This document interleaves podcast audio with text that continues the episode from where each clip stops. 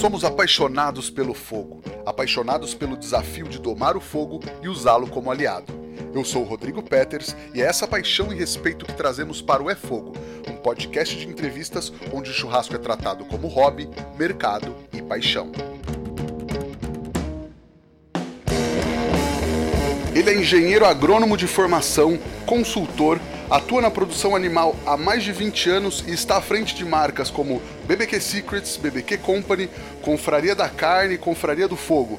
Ele é o mestre da pecuária nacional, o senhor Miyagi da carne de qualidade. Roberto Barcelos. Muito bem-vindo, Roberto. Olha aí, que beleza. Obrigado pelo convite aí. Prazer falar contigo e, e nesse formato novo aí pra gente, que é mais velho um pouco, mas vamos que vamos. Imagina, mas está no Spotify, hoje em dia todo mundo tem Spotify, Apple Podcast, tá fácil para todo mundo ouvir hoje. Roberto, eu queria começar do início. O churrasco mudou? O que, que é a bendita carne de qualidade e como ela mudou o jeito de se fazer churrasco? Difícil essa pergunta, mas a gente vive numa constante evolução, uh, evolução em todos os sentidos, né? Como eu atuo em todas as as áreas aí da cadeia produtiva, todo mundo está buscando a sua evolução. Então, quando eu penso dentro da fazenda, existe, obviamente, uma, uma busca por evolução, uma busca por eficiência, uma busca por uh, viabilidade, por sustentabilidade. Quando eu penso na indústria, da mesma forma, novas embalagens, novos tecnologias, novos cortes. Quando eu penso no varejo também, Uh, muito em função de uma mudança do consumidor, o, o varejo se ajustando para atender a essa nova expectativa. Da mesma forma, o consumidor ficando mais exigente, uh, e o que influencia muito nisso é, é realmente a mudança das gerações, os, os princípios, os valores, e isso realmente faz com que a gente evolua em todos os sentidos. Então, a carne evoluiu, com certeza evoluiu, em função do, do, do, de uma evolução natural que, que, que, a gente, como ser humano, sempre busca e, e, e faz sentido uh, em todos os nossos hábitos, inclusive. E o que, que a gente pode falar hoje que é a carne de qualidade?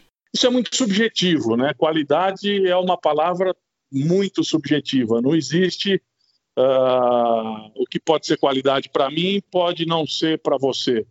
Uh, o que é qualidade para uma pessoa que tem alguns valores uh, de bem-estar natural, de orgânico, às vezes não faz tanto sentido com uma pessoa que busca uh, outras características. Então, se a gente for pensar nas características que uma boa carne precisa ter, a gente tira um pouco da subjetividade e aí a gente passa a buscar uma carne que entregue algumas características, que seria uh, maciez, sabor, suculência. Isso aí a gente garantiria a qualidade intrínseca do produto. Obviamente, é uma parte da história, porque outra parte são os novos valores que o novo consumidor está buscando, são as novas perguntas que esse novo consumidor está buscando em cima do, do, do, da sua marca. Uh, de preferência, que vão além das características do, do, de qualidade do produto. Sim, e é isso que conven... esses, esses fatores que você falou convencionou se chamar de carne de qualidade hoje, né? Você acha que esses, esses fatores mudaram o jeito de se fazer churrasco? Então, uh, a gente tem uma característica que é fundamental para qualquer carne chamada de qualidade, que é maciez. Por quê? Porque a gente vem com um histórico de pecuária ah, ao longo dos últimos 20, 30, 40 anos, até pelo perfil da pecuária brasileira, uma pecuária extensiva, até pela heterogeneidade de raças, até pela heterogeneidade dos sistemas de produção, a gente nunca teve um produto padronizado. E essa despadronização nos levava a ter uma carne que, ah, que não entregava maciez uh, por diversos fatores, inclusive fatores uh, industriais, fatores de, de, de, de regionais, de, maturação e etc. Então, a primeira característica, o primeiro degrau da qualidade é maciez. Então, hoje a gente associa muito, e o consumidor associa muito essas duas características, carne de qualidade e maciez. Obviamente, diante de um produto que a gente tem um pouco mais de maciez, uh, nos facilitou muito como churrasqueiros, ou nos facilitou muito como cozinheiros, vamos dizer assim. Por quê? Porque a gente começou a ter um resultado final muito mais fácil de ser obtido com uma matéria-prima chamada de melhor qualidade. Como foi a sua trajetória até começar a produzir essa carne de qualidade? Bom, eu me formei, eu sou engenheiro agrônomo, como você citou no início, eu me formei uh, na, em Botucatu uh, em 1995, já faz bastante tempo. E, e, eu tive a oportunidade, o privilégio de acompanhar várias evoluções dentro da pecuária de corte, que foi a área dentro da agronomia que não é muito uh, comum profissionais de agronomia atuarem na área de pecuária, mas foi a área que eu, uh, no meu início de carreira, busquei estudar e, e, e me especializar, foi a nutrição animal. Nesse momento, eu estou falando de vinte e tantos anos atrás, existia o desafio da pecuária de corte, que era buscar rentabilidade. A pecuária nessa fase ela trazia baixos riscos consequentemente, baixas remunerações, baixas rentabilidades. E isso uh, não era o perfil desejado por algumas empresas que viam a pecuária como uma, uma atividade, uh, como um projeto de, de, de, que se buscava viabilidade. E quando eu comecei a atuar num desses projetos que tinha um perfil mais agroindustrial, ele não se contentou só em produzir e aí ele buscou uh, verticalizar a produção. Verticalizar nada mais é do que desenvolver marca própria. De novo, eu estou falando há 20 e poucos anos atrás. E aí que começou para mim, pessoalmente, profissionalmente, um aprendizado muito grande, porque eu era um profissional da porteira para dentro, me vi diante do desafio de entender o que acontecia da porteira para fora. E o primeiro grande desafio foi conhecer a indústria frigorífica.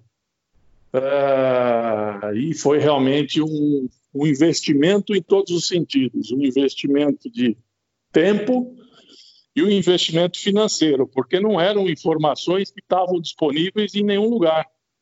Uh, a gente sabia que um boi tinha duas, tinha duas picanhas, mas não sabia a proporção do peso da picanha dentro de uma carcaça. A gente não sabia o custo dos cortes, e aí realmente foi uma fase de muito aprendizado e a gente chegou, uh, depois de dois, três anos de investimento nisso, no desenvolvimento de uma marca própria.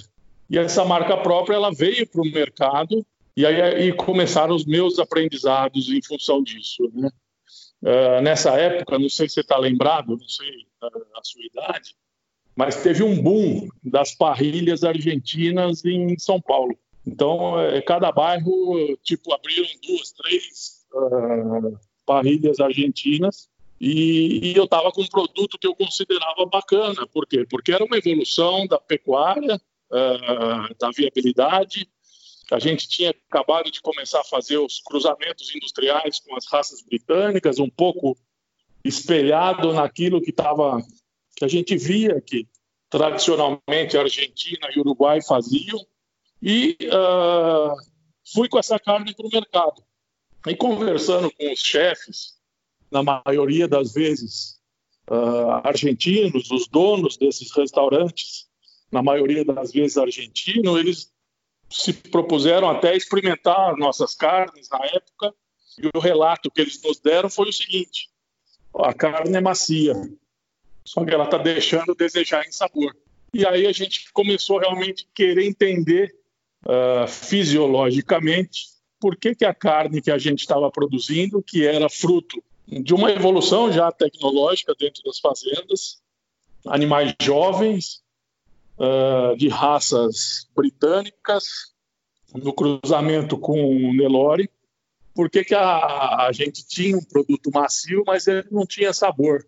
E aí, nesse momento, a gente fez um intercâmbio bastante interessante com algumas empresas de, de nutrição que atuavam no Brasil e tinham uh, co-irmãs aí na, na, na Argentina. E, e, eu fui um ano, eu fui acho que cinco vezes para a Argentina para entender por que a carne deles era tão melhor do que a nossa. Por que, que a carne dele era mais consistente do que a nossa? Obviamente, você tinha a questão clima, você tinha a questão qualidade da, do, do, das pastagens, a fertilidade do solo, você tinha o, a raça, você tinha o grau de sangue, uh, animais puros, né, lá na Argentina e no Uruguai, basicamente 100% britânicos, ou Hereford ou Angus, e aí a gente se, se viu diante de um desafio, que foi o seguinte: será que é possível produzir uma carne tão boa quanto a carne argentina ou a carne uruguaia aqui no Brasil? E, e eu tinha um, um, um, diretor na época que ele comprou a briga. Ele falou: não, vamos buscar a tecnologia que for preciso para a gente realmente produzir essa mercadoria. E, e foi assim: é, a cada novo lote de produção, eu fazia um trabalho muito forte de acompanhamento do abate, depois eu acompanhava desossa, uh, desenvolvia os novos cortes, e aí eu ia para os clientes e, fazia as chamadas degustações, avaliações, painel teste, são as, as análises aí uh, profissionalizadas aí nos laboratórios, justamente para entender as características e a comparação desses produtos. E aos poucos a gente foi conquistando é, e se aproximando do que a gente achava ideal, né?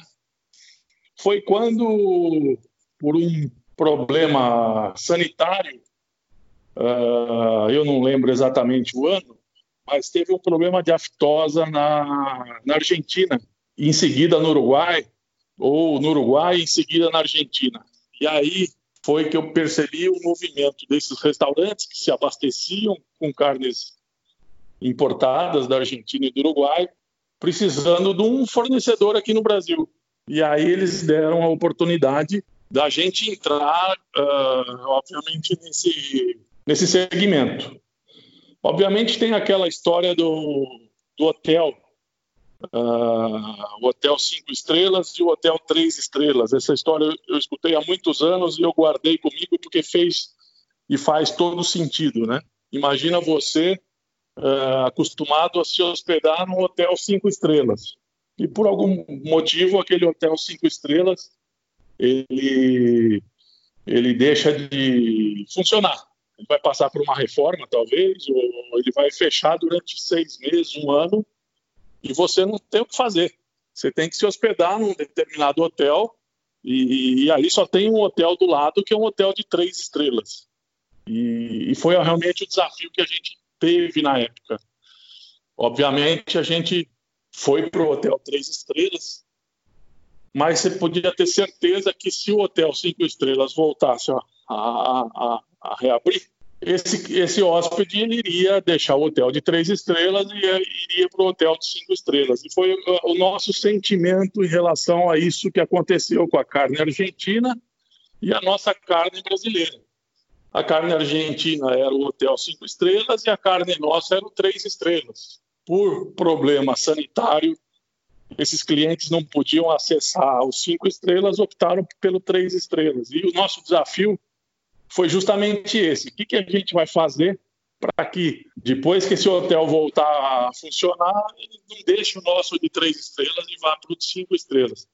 E aí realmente foi a correria que a gente teve e o grande aprendizado que a gente teve até que a gente convenceu uma grande indústria frigorífica e, e, houve o nascimento de uma marca em parceria, que era a marca dessa empresa que eu atuava, junto com uma grande indústria frigorífica que atua no mercado até hoje. Desenvolvemos esse mercado, desenvolvemos, esse produto e fomos para o mercado com essa parceria. E o produto funcionou muito bem, o projeto funcionou muito bem. Aí, aí nasceu realmente um grande produto e um grande sistema de produção para produzir uma carne que, na minha cabeça, era o seguinte: uma carne próxima ao que os argentinos e uruguaios faziam mas eu também não estava 100% convencido de que a nossa carne era tão boa quanto. Era uma carne que se aproximava, mas não era uma carne tão boa quanto. Isso eu estou falando para você é coisa de talvez 15 anos, 12 anos atrás. Agora, se, o, se, a minha leitura é que o mercado da carne de qualidade é tão novo no Brasil, imagine há 15 anos atrás. É, era uma coisa que pouquíssimas pessoas entendiam o que a gente falava. É, eu até faço algumas analogias com vinho, uh, faço algumas analogias com café, uh, com cerveja. Né? Putz, 20 anos atrás nem existia, ninguém falava em cerveja artesanal há 20 anos atrás, 15 anos atrás, o melhor vinho do Brasil era um vinho alemão de uma garrafa azul, que eu até brinco nas minhas palestras e, e, e provoco as pessoas que têm mais de 40 anos que sabem o nome e o sobrenome do, do, desse vinho. Todo evento social, as pessoas tomavam esse vinho. E hoje esse vinho é, é motivo de vergonha, né? Fala, as pessoas, não é possível que no meu casamento eu servi esse vinho, né? Que é aquele vinho da garrafa azul. E, e, e, o que eu brinco é, é, mais do que isso. Eu falo, o que, que mudou nesse vinho de 20 anos atrás para hoje? Não mudou nada, o vinho é o mesmo. O que mudou foi a nossa condição como consumidor. Nosso entendimento sobre vinhos evoluiu tanto e numa velocidade rápida que o que era bom há 20 anos atrás não é mais legal agora. Pelo contrário, é motivo de piada, é uma vergonha a gente dizer que a gente tomava aquele vinho e gostava. Né? Então, é, é muito curioso essa evolução é, do nosso paladar. Depois desse tempo, eu tive a oportunidade de passar na indústria frigorífica. Essa mesma indústria que foi parceira minha nesse projeto, ou parceira da, da empresa que eu atuava nesse projeto, uh, me convidou para assumir uma posição nessa indústria, justamente por quê? Porque nessa fase no Brasil, a gente não tinha profissionais de produção com conhecimento de indústria. Da mesma forma, a gente não tinha profissionais de indústria com conhecimento de produção. E, e, e, aí eles viram na minha figura a possibilidade de uma pessoa que tivesse algum conhecimento de pecuária de corte, de produção, para justamente ajustar e conduzir alguns programas de qualidade que estavam surgindo principalmente nessa, nessa frigorífico, nesse frigorífico que foi o precursor no, no, no, no programa da carne certificada no estado de São Paulo para cima, Mato Grosso do Sul, Mato Grosso e assim por diante. E eu, vi, eu vim ocupar esse, esse espaço dentro da indústria. Então, por que, que eu falo que foi tudo muito natural? Porque foi, foi uma, uma cronologia que eu nunca tive a ambição de falar, não, eu quero trabalhar na indústria, eu quero, não, eu, eu busquei um conhecimento de produção que me levou até a indústria.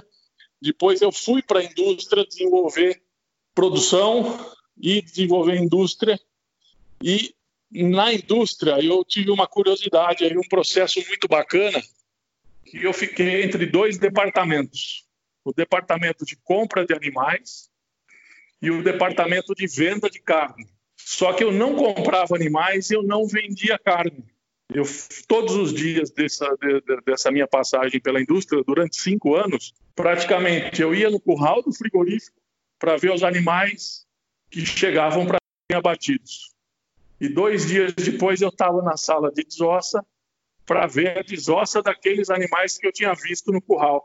E eu comecei a treinar muito meu olho, a, a criar algumas verdades, vamos dizer assim.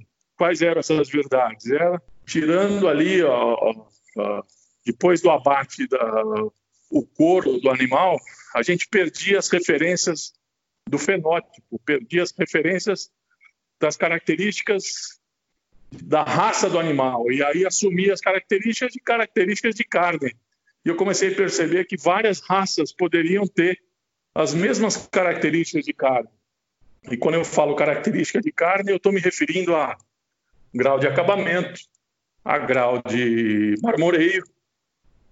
E isso faz toda a diferença naquelas características que eu defini lá no começo da nossa conversa, que são o quê? Maciez, suculência, sabor.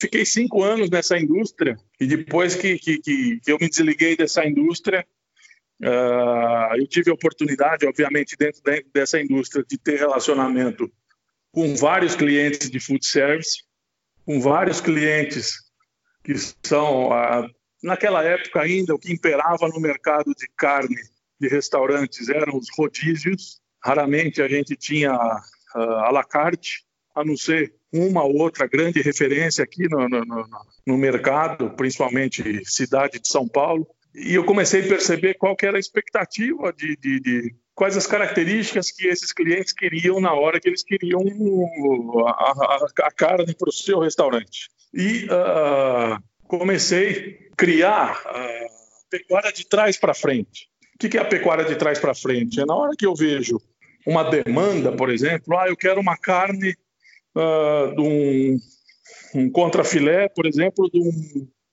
de um orro de bife, de um, de, um, de, um, ancho, vamos dizer assim, que encha o meu prato. Eu quero que eu vou usar. Os clientes vinham com essa demanda para mim, ó, eu vou usar um prato oval no meu restaurante, eu quero um, o meu ancho com osso que ele, ele encha o meu prato. E baseado naquela informação, obviamente a gente levava para a questão técnica, a gente sabia que tinha que ser um animal pesado, não podia ser um animal leve, porque se fosse um animal leve, o ovo desse bife, a área do olho de lombo seria pequena. A proporção dessa área do olho de lombo com o osso seria uh, desproporcional àquilo que o cliente queria. Então, a gente sabia que dentro da expectativa daquele cliente para aquele de determinado corte, a gente só podia sair de uma matéria-prima com as características pré-estabelecidas, em peso, em idade e assim por diante. Isso para mim foi uma escola muito bacana, muito importante. O meu próximo passo profissional foi me desligar da, da, do, frigorífico. Né? Me desliguei em 2010 nesse processo, já se vão quase 10 anos. E uh, faltava para mim eu entender como que funcionava a cabeça do consumidor final. Eu sabia como funcionava profissionalmente a cabeça do produtor, eu sabia como funcionava a cabeça da indústria frigorífica, eu sabia como funcionava a cabeça do, dos restaurantes, do food service, só que eu não sabia como funcionava a cabeça do consumidor final, do churrasqueiro, da dona de casa, por exemplo. E aí uh, eu abri uma empresa de, de consultoria, uh, vim trabalhar em diversos projetos. E, e, quando eu abri e retomei uma empresa de consultoria que eu tinha, começou a aparecer oportunidades de fazendas que queriam produzir qualidade, de outros frigoríficos que queriam uh, desenvolver marcas de carne, de açougues que queriam se transformar em boutiques de carne, ou açougues que queriam uh, trabalhar com novos produtos, porque eles começaram a perceber uma demanda de um novo consumidor. E aí foi nesse momento que eu tive a oportunidade de uh, ter um, um açougue. Uh, um amigo meu tinha um açougue na, em Botucatu, só que era um açougue que uh, trabalhava ou com carne importada ou com compra e venda de, de, marcas que existiam aqui no mercado. E eu tive a oportunidade de, de, comprar esse açougue com um único objetivo. Eu falei, a única forma de eu entender como que funciona a cabeça do meu cliente é se eu uh, conseguir uh, atuar nesse, nesse negócio, atuar nesse ramo. E foi o que eu fiz. E aí eu comecei a ter muitas dificuldades, vamos dizer assim. Eu comecei a entender quais eram os gargalos de um açougue, quais, quais eram os gargalos de um supermercado no assunto carne. Por quê? Porque não existia padronização, não existia consistência na qualidade, a gente não tinha acesso a cortes mais artesanais, a gente não. Existia uma dificuldade grande. O que eu resolvi fazer? Eu resolvi fechar esse açougue durante seis meses e eu pensei comigo, a única forma de eu é, ter um produto diferenciado, ou eu me destacar como um, um açougue, que nada mais era do que uma boutique de carne, ela nunca atuou como um açougue, e sim como uma boutique de carne, seria eu produzir os próprios animais. E aí eu voltei para dentro da produção, uh, arrendei aqui uma fazenda de recria, arrendei um confinamento, e eu falei o seguinte: eu vou começar a produzir os animais, a hora que esses animais estiverem prontos para bater, eu vou abrir o açougue de novo. E foi o que eu fiz, só que com 20 animais por mês. Uh, e o negócio começou a dar certo, porque a matéria-prima que eu tinha na mão uh, há 10 anos atrás, eu estou dizendo, hein?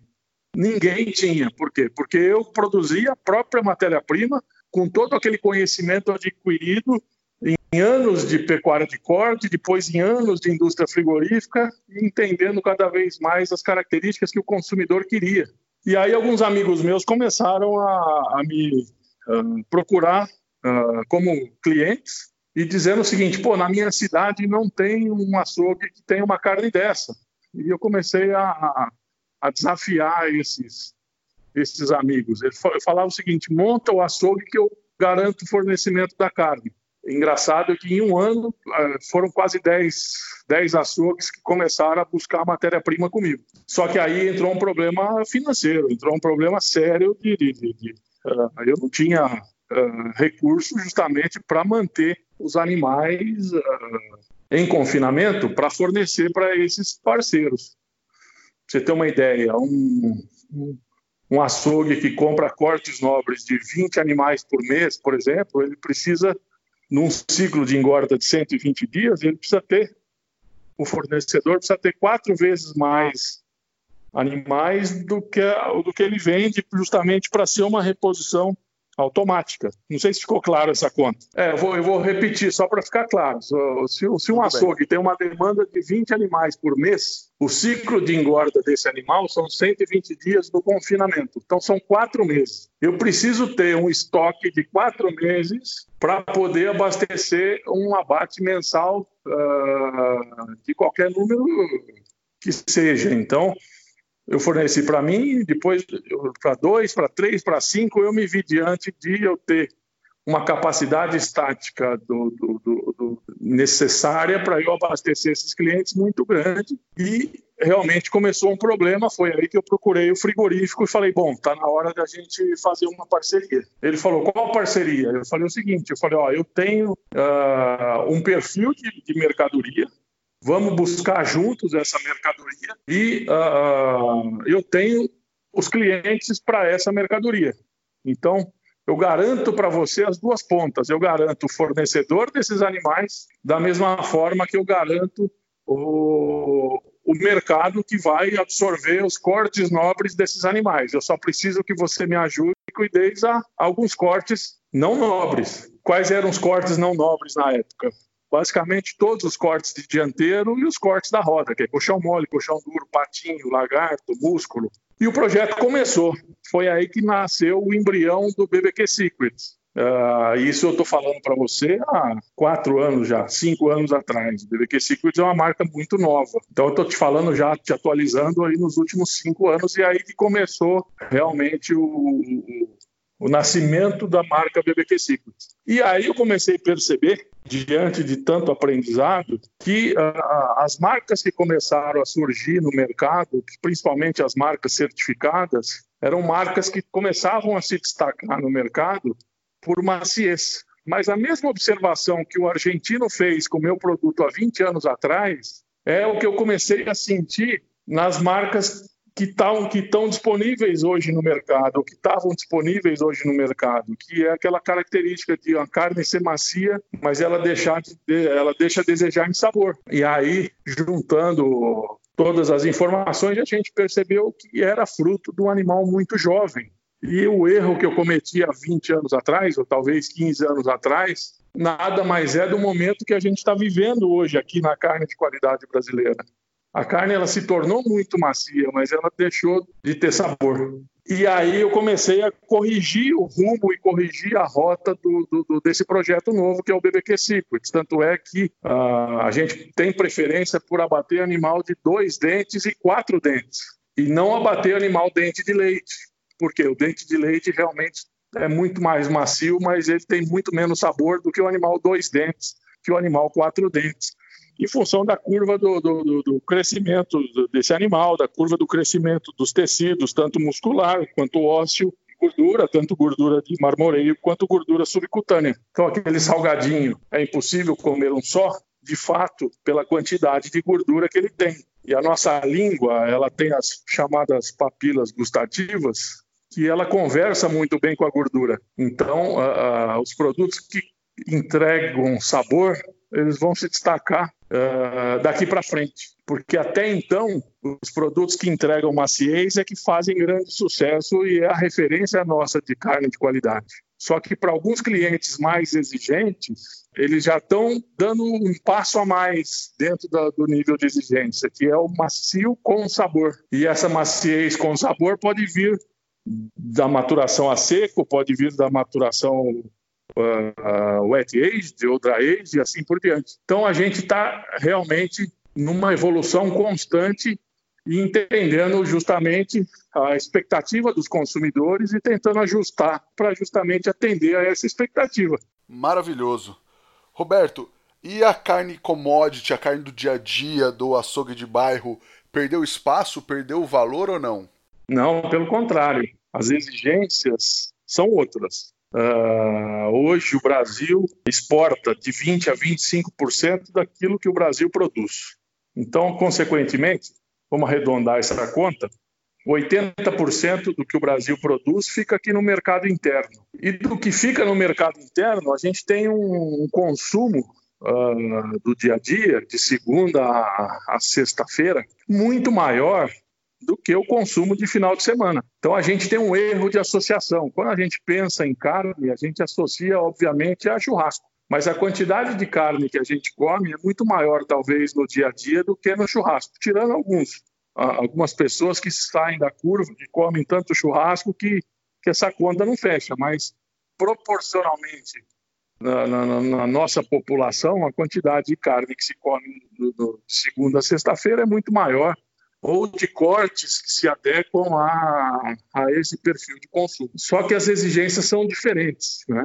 É, eu até é um tema até que eu uso em palestra. Quem compra carne para o dia a dia, ele tem algumas necessidades. Ele quer uma carne atualmente extra limpa.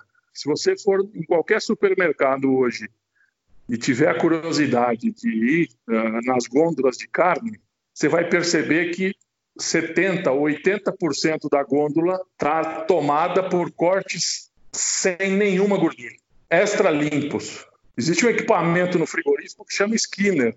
É, é, é, é ordem que toda, toda planta tenha que ter esse equipamento justamente para transformar uma carne uh, um pouco mais gorda numa carne adequada ao dia a dia. E isso é o que impera hoje no mercado do dia a dia. Essa carne ela tem que ser extra limpa, ela tem que ser uma carne fresca e ela tem que ser uma carne barata. Uh, por quê? preço vai ser sempre muito importante para o consumidor do dia a dia, porque toda família, toda família tem um, um orçamento semanal e, e, e, o dono da casa ou a dona da casa ele vai ajustar esse orçamento na compra do, do, dos ingredientes para o seu dia a dia.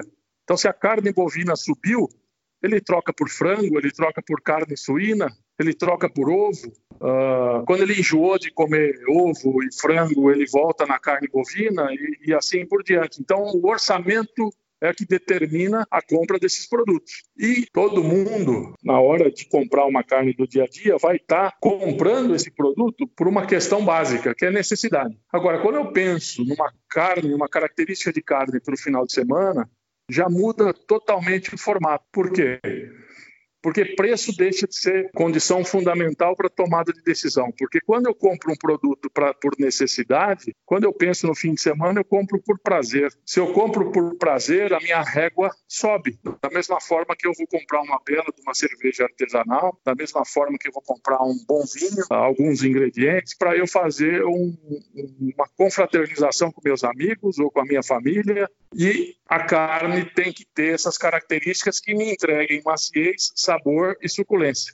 Se eu vou na, na, numa boutique de carne compro um quilo de picanha, pago acima de 100 reais o quilo dessa picanha, eu levo para minha casa, essa carne por um acaso está dura, pode ter certeza que esse cliente volta na mesma hora na boutique com uma sacolinha e fala, viu, essa carne está dura. Por quê? Porque ela não vai aguentar o desaforo de pagar um preço acima de 100 reais o quilo e o produto não entregue as características compatíveis com 100 reais o quilo. Ao passo que se você comprar uma carne barata de 1,99, e essa carne porventura esteja dura, você fala, bom, mas eu também paguei 1,99. Então, uh, é um desafio atuar nesses dois mercados, principalmente porque às vezes o mesmo consumidor ele tem um comportamento de dia de semana e outro comportamento totalmente distinto no final da semana, e isso faz com que esteja, a gente esteja diante de uma mudança muito interessante no mercado da carne, cada vez mais buscando uma evolução natural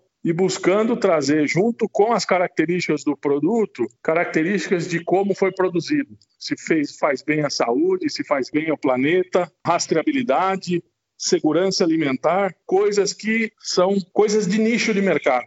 Então, vou resumir de uma forma mais simples para vocês. Carne do dia a dia é uma carne commodity. Ela precisa ter algumas características totalmente distintas da carne do final de semana. Carne do final de semana é uma carne para nicho de mercado. E nicho de mercado, por ter um poder aquisitivo um pouco maior, junto com as características intrínsecas, precisam vir outras respostas. E essa mudança no perfil das gerações é que está fazendo uma mudança muito forte no perfil de consumo. E algumas marcas alguns, algumas boutiques de carne ou alguns açougues já perceberam isso e já começaram a trazer junto com as características do produto, as características de raça, de sistema de produção, de maturação, se a carne é a pasto, se a carne é confinado e assim por diante. Então, é um primeiro degrau que a gente está passando, mas a gente vai vir em função das mídias sociais aí, de Instagram, de Facebook e tudo mais,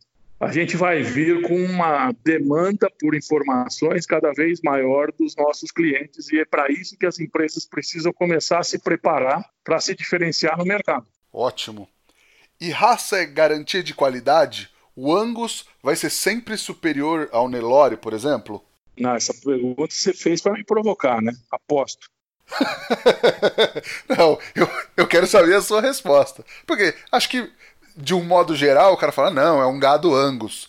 Mas tem Angus e Angus, e tem Nelore e Nelore. Mas acho que ninguém melhor do que você para falar sobre isso, né?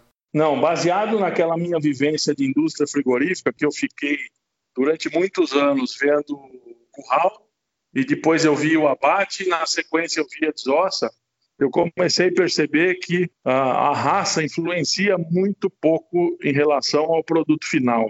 Essa influência e aí que entra uma confusão muito grande. Para mim, raça, ela pertence muito mais à rastreabilidade do produto do que um selo de qualidade do produto. E, baseado nisso, eu comecei a perceber, ao longo dos, dos anos, por que, que, a raça A tem mais características de marmoreio, por exemplo, do que uma raça B, do que uma raça C.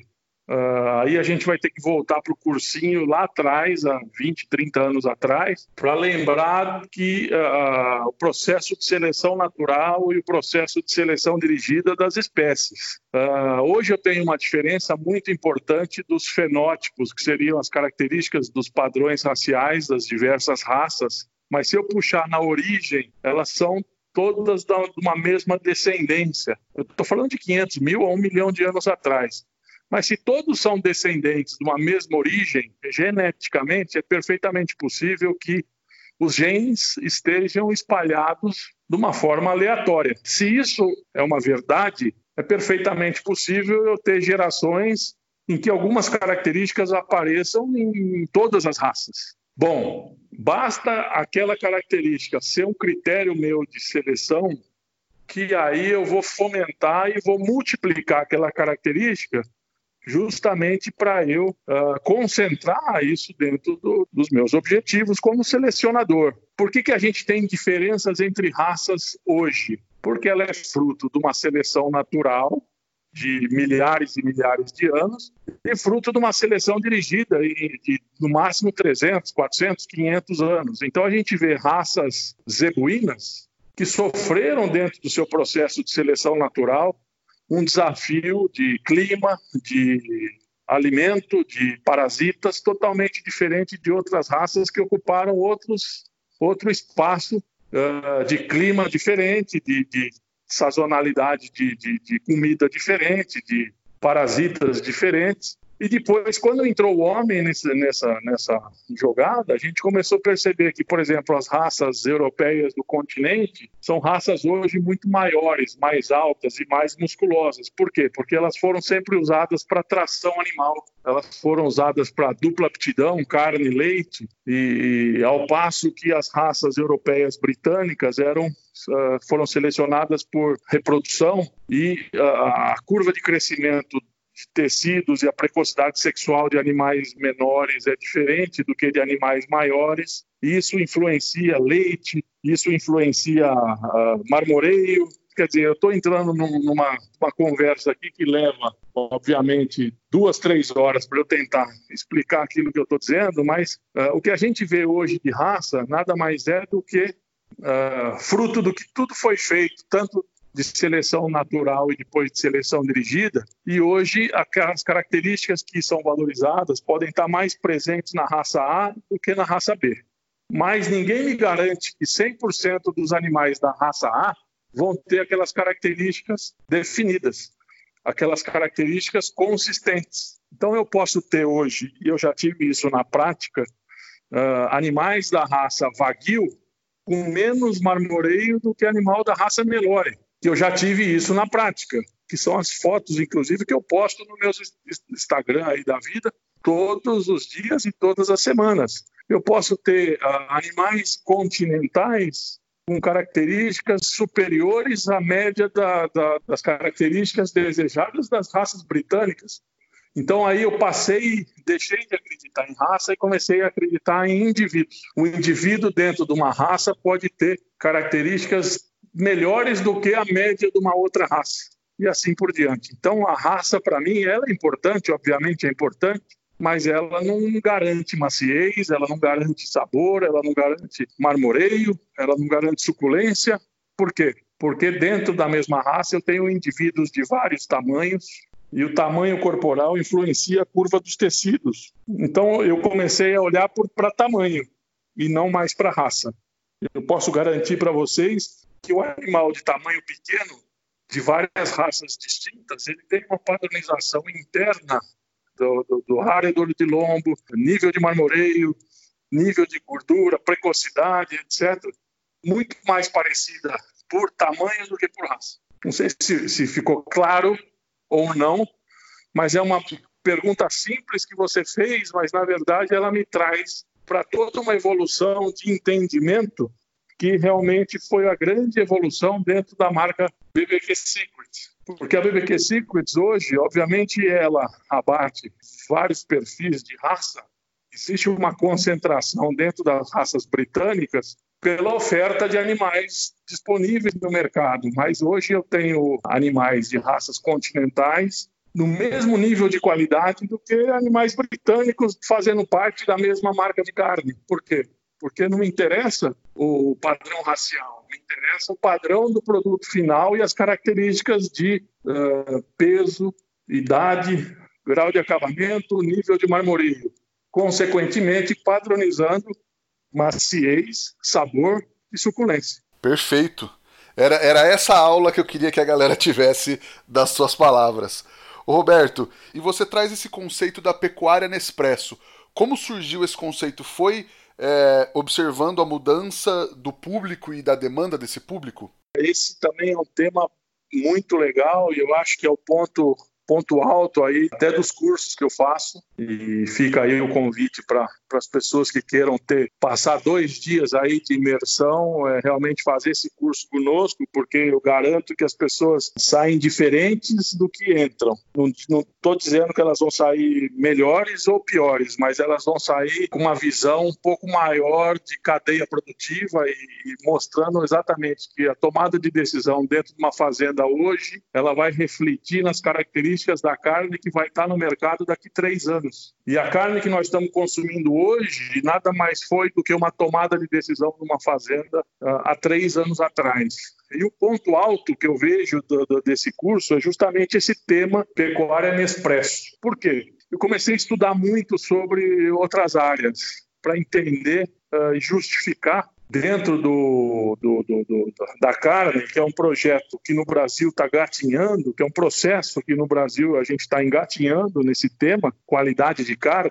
Quando a gente vê países já tradicionais, uh, de 50, 80, 100, uh, tantos anos aí de investimento em marketing de carne, o Brasil tem uma história de 5, de 8, no máximo 10 anos de história no, no, na carne de qualidade. Então, eu fui buscar exemplos, obviamente, em outras áreas. E, e, e, quando eu me aproximei do consumidor final, uh, eu quis entender como que funcionava a cabeça do consumidor final e isso graças a um, a um projeto que eu tive o prazer de, de trabalhar, que foi o Bons Marabife. Na época, a, a diretoria do Bons Marabife uh, investiu num programa de design thinking da carne. Uh, design thinking é um projeto, é um estudo de, de marketing para entender como que funciona a cabeça do consumidor e o que influencia na tomada de decisão desse consumidor. E aí eu comecei a perceber e estudar quais eram outros produtos frutos de design thinking que existiam no mercado.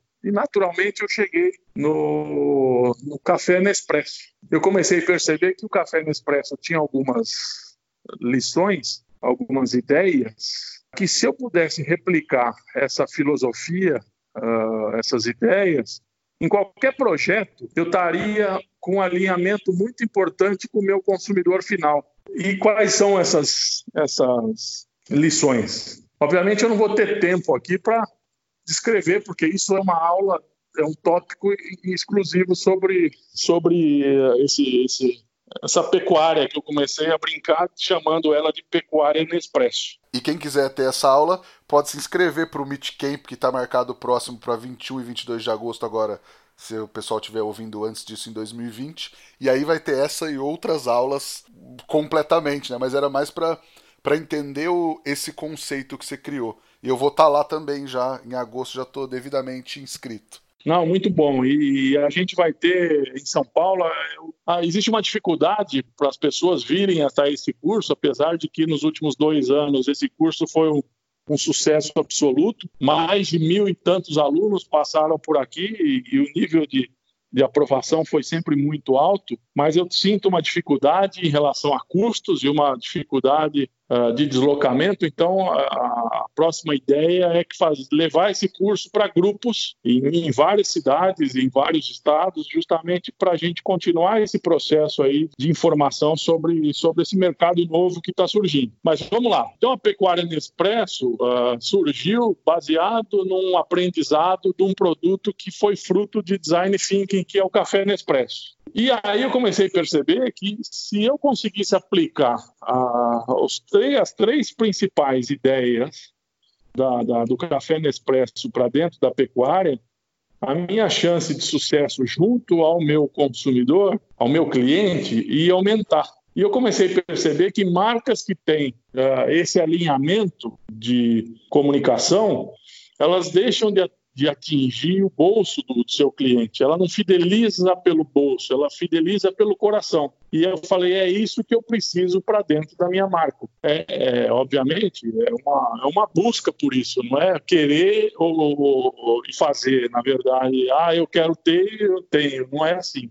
Obviamente, é toda uma criação de marca, de conceito, de valores e, e assim por diante. Mas o que me chama atenção no Café Nespresso, que eu puxei para para as marcas de carne e, e, depois ela não ficou somente no, no, no BBQ Secrets, mas eu dou consultoria para diversas marcas de carne e várias marcas de carne hoje já abraçaram esse conceito e essa filosofia sem as pessoas saberem, uh, mas elas já estão se destacando no mercado e basicamente essas lições são o seguinte: o primeiro grande desafio de qualquer marca é eu ter uma padronização uh, do meu produto final. E para eu ter uma padronização do meu produto final, eu preciso controlar todas as etapas de produção. Uh, no caso do café, eles definem como do grão à xícara. No caso da carne, um controle da genética ao prato. E uma palavra passa a ser muito importante para definir qualidade. É o seguinte: consistência. Se eu pego uma cápsula do café Ristretto e tomo aqui onde eu estou, ou tomo na Rússia, ah, vem uma pergunta na minha cabeça: é padrão? É consistente? Uh, se eu compro uma carne hoje da, da, do, no meu açougue, ou na minha boutique de carne, ou do meu supermercado de preferência, e eu levo essa carne para minha casa, tem que vir uma pergunta na, na, nossa cabeça: essa carne tem qualidade consistente? O que, que significa ter qualidade consistente? Ela é o mesmo padrão todas as vezes que eu compro? Obviamente, a gente está falando de um produto que é fruto de biologia. E se é fruto de biologia, eu tenho uma variação muito grande de, de, de, padrões naturalmente. Eu tenho o mesmo pai e a mesma mãe, eu tenho um filho alto, um baixo, um gordo, um magro, um loiro, um moreno, um olho claro, um olho escuro. Isso do mesmo pai e da mesma mãe. Agora, a gente está querendo padronizar universo de não sei quantas milhões de vacas para um, não sei quantos milhões de, de, de, de material genético que a gente tem disponível no mercado. Então, esse desafio da padronização, que também é um tema muito bacana dentro do curso, é, justamente é quais ferramentas a gente adotou para buscar consistência de qualidade. Isso é, é muito importante. Então, primeiro grande desafio, consistência de qualidade. E quando eu falo especificamente do café Nespresso, tem algumas pessoas que entendem de café e me questionam. Eu não estou querendo dizer que o café Nespresso tem uma qualidade X, Y ou Z. Eu, eu, quero esquecer a qualidade do café, eu quero a filosofia da marca, eu não quero a qualidade do produto. Então, a grande lição, a primeira grande lição é consistência de qualidade. Bom, segunda grande lição, a história do produto, uh, que em marketing as pessoas chamam de storytelling. A história do produto vale mais do que o produto. E isso eu aprendi em diversas vezes. E uma das grandes aprendizados que eu tive foi quando eu fui numa palestra de vinho do, do, do dono de uma vinícola, que ele me falou o seguinte: 70% do valor do vinho está fora da garrafa. Que, que, que, são as características, história, terroir, são valores que se criam junto da marca. Então, uh, eu percebi que a gente, como brasileiro, a gente é muito bom para produzir mas a gente é muito ruim para contar história. E aprender a contar história pode ser um grande diferencial daqui para frente. E não, não é história uh, inventada, é história de fato. Porque amanhã ou depois a gente vai ter quatro, cinco marcas de carne, as quatro, cinco marcas me entregando maciez, sabor e suculência. O que vai diferenciar um produto do outro é a história do produto. Então, essa é a, grande, a segunda grande lição, e no curso eu vou contar várias histórias que vão justificar isso que eu estou dizendo para vocês. E o terceiro grande ponto dessa, dessa questão de, de, da, da pecuária Nespresso é em função da sustentabilidade, preocupações ambientais e sociais que essa marca possa ter. Principalmente que marcas de carne são produtos de nicho, e nicho se preocupa com questões ambientais e sociais. Então, obrigatoriamente, sua marca vai ter que responder muitas perguntas desses novos consumidores. E aí entra uma questão muito importante. A gente está aqui vendo veganismo crescente no, no, no, nos consumidores mundiais, mas vamos trazer para a nossa realidade, para o consumidor brasileiro. Muito dessas pessoas, eu respeito também, da mesma forma, não, não, não, não tenho problema nenhum em relação a isso, são opções pessoais e e cada um busca a sua seu caminho para a felicidade, mas o, o que eu questiono é o seguinte, que as pessoas elas estão se tornando veganas não por não quererem consumir proteína animal, mas é, por, por elas associarem uh, a esse consumo um sofrimento animal. Então a gente não está sabendo contar essa história. A gente, como participante da cadeia produtiva, a gente não está sabendo contar que esses animais, existem programas de bem-estar animal hoje nas fazendas, existem procedimentos, equipamentos, currais que favoreçam uh, uma boa interação entre homem e animal. Uh, os animais, quando vão para o frigorífico, eles uh, vão em, em caminhões pré-preparados já para para evitarem o estresse desse animal. Eles chegam no, frigorífico, eles ficam descansando com aspersão de água, com acesso a, a uma dieta hídrica. Uh, existem algumas regras pra, de tempo para o animal se, se recompor nas questões aí uh, bioquímicas. Os animais são abatidos no chamado abate humanitário. Quer dizer, existe todo um processo visando características de bem-estar animal e essa história ninguém conta. A gente só, só é bombardeado pelos vídeos que aparecem na internet desses grupos de militância que pregam realmente um terror. Então, é um assunto muito sério isso, é uma coisa que a gente, como cadeia, não está se posicionando, mas se a gente começar a se posicionar em relação a isso, justamente para mostrar que não existe esse terror. Uh, e eu não estou querendo isentar algumas uh, problemas pontuais que possam haver, de forma nenhuma, isso uh, é fato até, mas que as grandes empresas se preocupam por essas por esses programas, porque isso influencia absurdamente a qualidade do produto final. O animal que é abatido sobre estresse, ele vai ter uma carne de menor qualidade. Uma carne pode ser seca, ela pode ser dura, ela fica escura, justamente por processos bioquímicos que acontecem pós abate desses animais, gerados por problema de estresse antes do abate desse animal. Então, Uh, realmente esse é um pro problema sério que a gente tem que saber nos comunicar com os nossos consumidores, principalmente das gerações mais novas que têm questões éticas muito fortes. Então, uh, a gente tem que preparar os, os nossos projetos a atender a expectativa e as respostas desses nossos futuros clientes. Perfeito. Em resumo, a pecuária no Expresso ela tem essas três frentes de padronização da qualidade, a história do produto e, e programas uh, ambientais e sociais. E antigamente, Roberto, a carne nem tinha marca. Hoje a carne tem marca, tem cara, a gente conhece o dono da marca, vê no Instagram, vê nos festivais.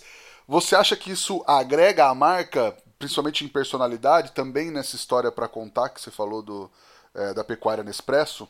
Uh, não tem dúvida. Tanto uh, esse é um, um assunto, um fator muito, muito novo também.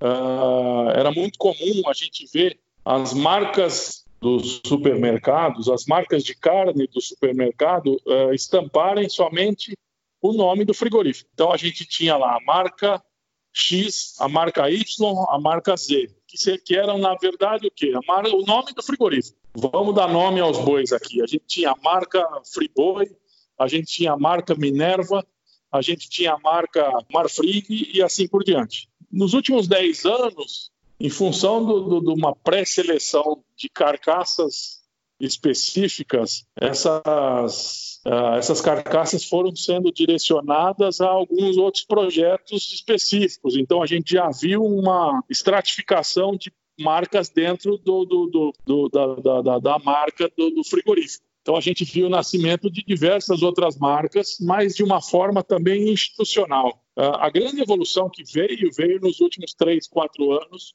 uh, onde a gente começou a perceber uma personificação de marca e começou a perceber um resgate à origem dessas marcas. E aí a gente começa a perceber que instintivamente ou não, as lições que eu dei, que seriam do aprendizado do Nespresso, para dentro das marcas que estão no nosso dia a dia. Então a gente sabe a fazenda que produz, a gente sabe a raça que foi utilizada, a gente sabe o sistema de produção, uh, a gente sabe aonde foi abatido, uh, a gente está tendo acesso a essas informações. Se o animal é de pasto, se o animal é de confinamento, uh, é esse terroir que eu falo sempre que começa a fazer sentido e é um grande diferencial entre produtos. Se a gente fizesse um top of mind de marca de carne na cidade de São Paulo, eu garanto para vocês que tem duas marcas muito fortes, uh, principalmente que atuam nesse mercado nos últimos 20 a 30 anos, que é a marca Bassi e a marca Vessel,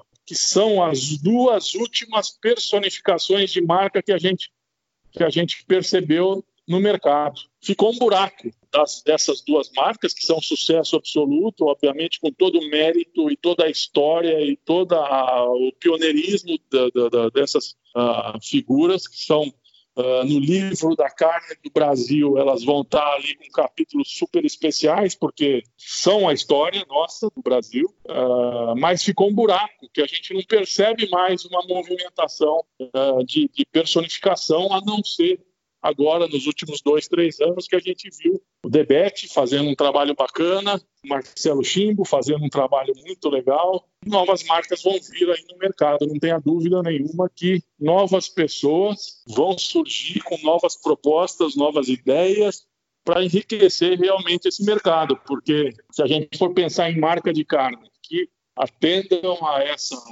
expectativa das lições do Nespresso, eu não consigo uh, listar mais de cinco marcas que, que, que, atuam com isso. Ao passo que, se a gente viaja para fora do Brasil, a gente percebe um universo muito grande de marcas que, que, que, atuam dessa forma. Então, fazendo analogia, por exemplo, com as cervejas artesanais, a gente tem marcas, acho que quase mil marcas. Eu vi um artigo outro dia potencial que existe no mercado das cervejas artesanais, pelo que acontece aqui, por exemplo, no Brasil, e pelo que acontece nos Estados Unidos.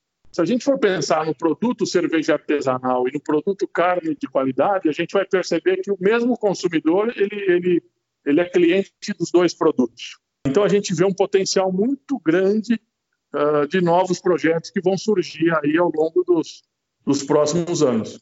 Então vai ser um momento muito uh, satisfatório estar acompanhando, de, de, de, de ver esses no, essas novas propostas, esses novos projetos com novas terroirs, vamos dizer assim.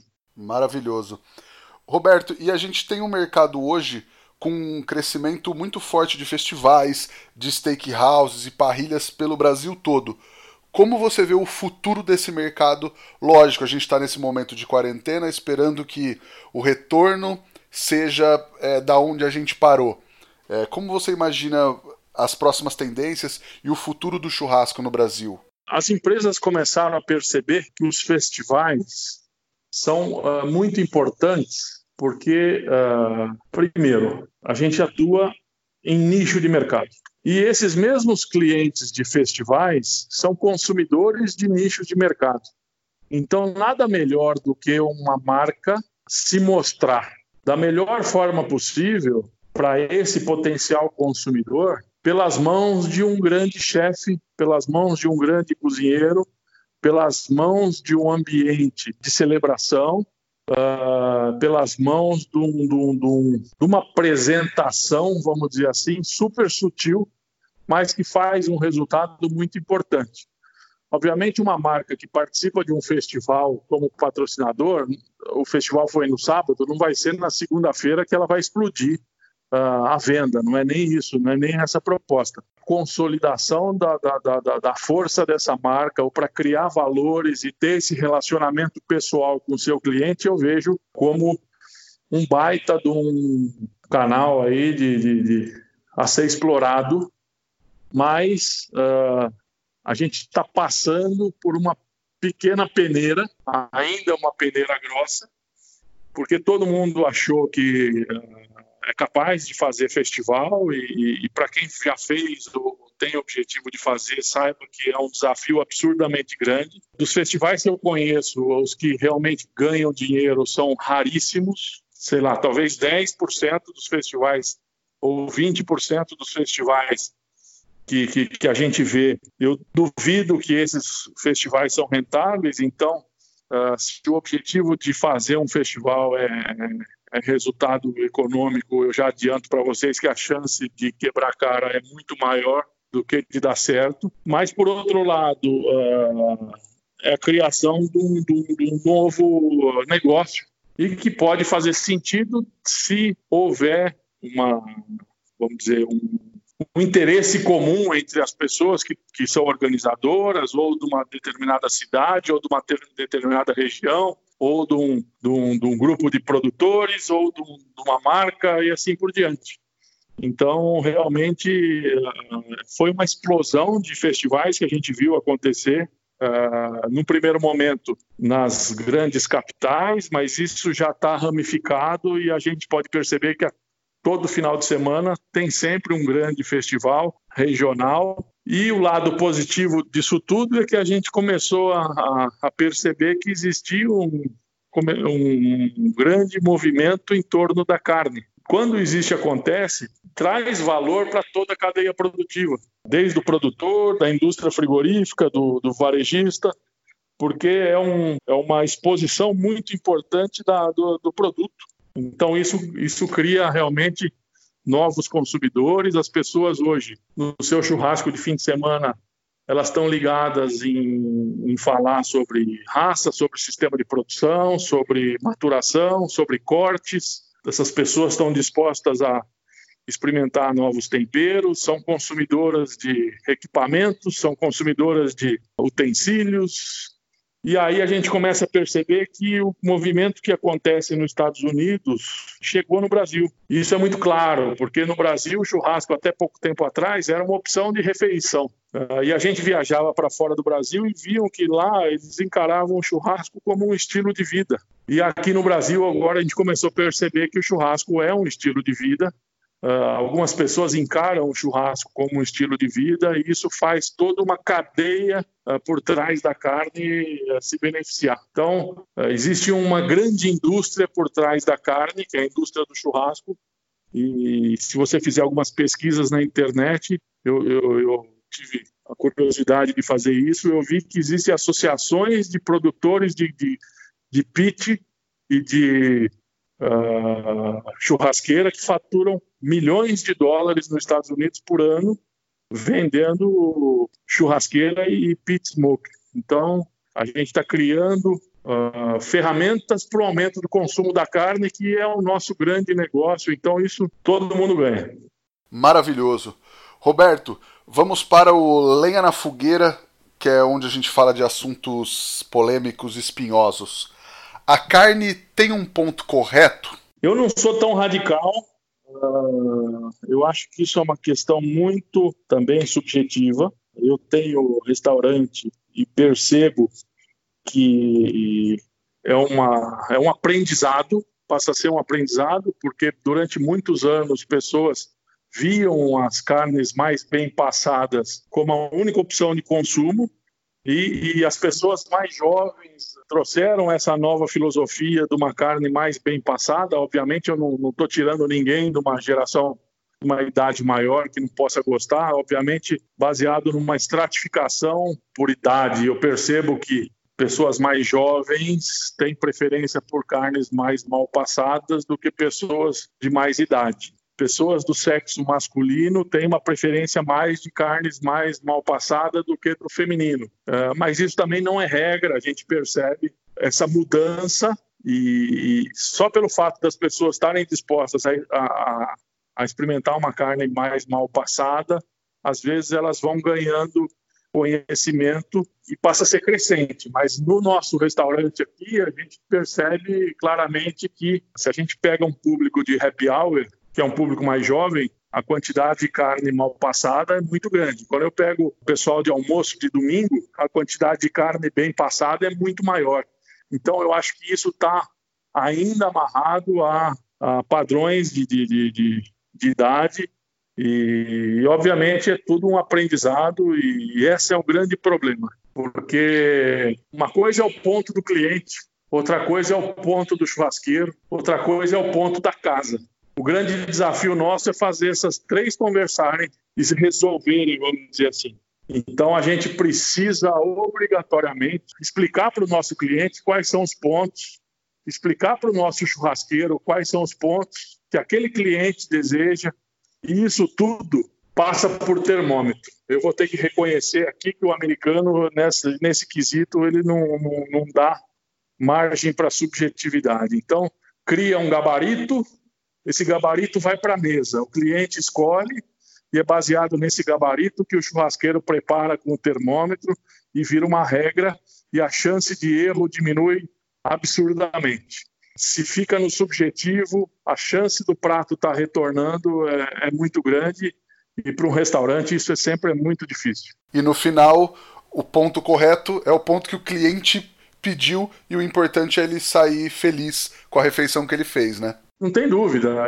Da mesma forma, uh, o vinho. Qual que é o melhor vinho? É o da sua preferência. Agora, não adianta a gente querer exigir uma regra que justamente uh, cai na subjetividade das pessoas. Então, qual que é o melhor ponto? É o seu. Qual que é o melhor vinho? É o que você gosta. Qual que é a melhor uh, cerveja? É aquela que, que faz sentido para você.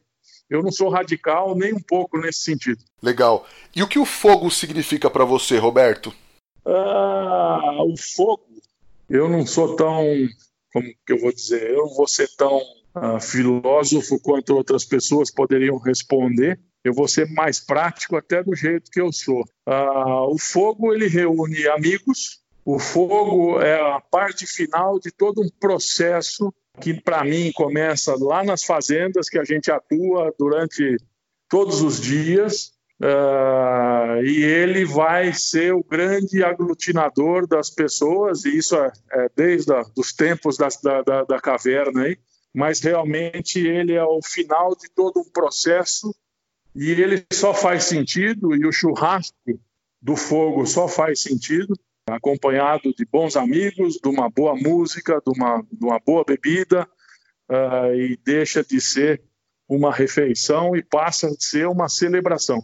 Então, a etapa final de todo um processo que começou lá atrás e eu tenho o prazer de, de poder estar atuando em todas essas etapas de produção e para mim é um grande prazer você ver um trabalho que se inicia há três anos atrás na escolha da genética de um acasalamento que você faz dali três anos virar uma marca de carne ou virar um steak num restaurante ou virar um, um, um corte na mesa do, do churrasqueiro ou na mesa da família. Maravilhoso. Roberto, tem alguma receita, uma dica, um truque para passar para os nossos ouvintes? Não vou me atrever a, a, a passar nada de, de, de, receita, nada de dica, até porque eu sou o tipo de churrasqueiro uh, entusiasta. Eu acho que uh, respeito muito os, os profissionais da gastronomia de formação. É muito fácil a gente identificar pessoas em festivais de churrasco que têm formação em gastronomia e outras pessoas que, como eu, somos apaixonados. Eu não tenho essa pretensão de, de, de, de querer ser um, um chefe, mas uh, eu, eu, sou um grande apaixonado e, e realmente a, a minha dica é escolher uma boa carne, um bom corte, bons amigos, uma cerveja bem gelada ou um vinho de boa qualidade, com uma boa música e fazer disso um, um grande, uma grande reunião entre amigos, entre familiares. Essa é o grande, é o grande segredo da, da, da dessa, dessa grande. O brasileiro abraçou tudo isso com uma força muito grande, porque faz todo sentido para o perfil do brasileiro e a gente está só no início de um processo. A gente está democratizando o churrasco para vários níveis. As pessoas começaram a perceber que com 30 reais, 40 reais por pessoa se faz um churrasco com as melhores carnes do Brasil. Caro é ir no, no, no fast food, uh, fazer churrasco é barato. A gente tem acesso a carnes boas com preços baixos. Basta identificar quem faz um trabalho seleção melhor e buscar os cortes não tão nobres desse animal.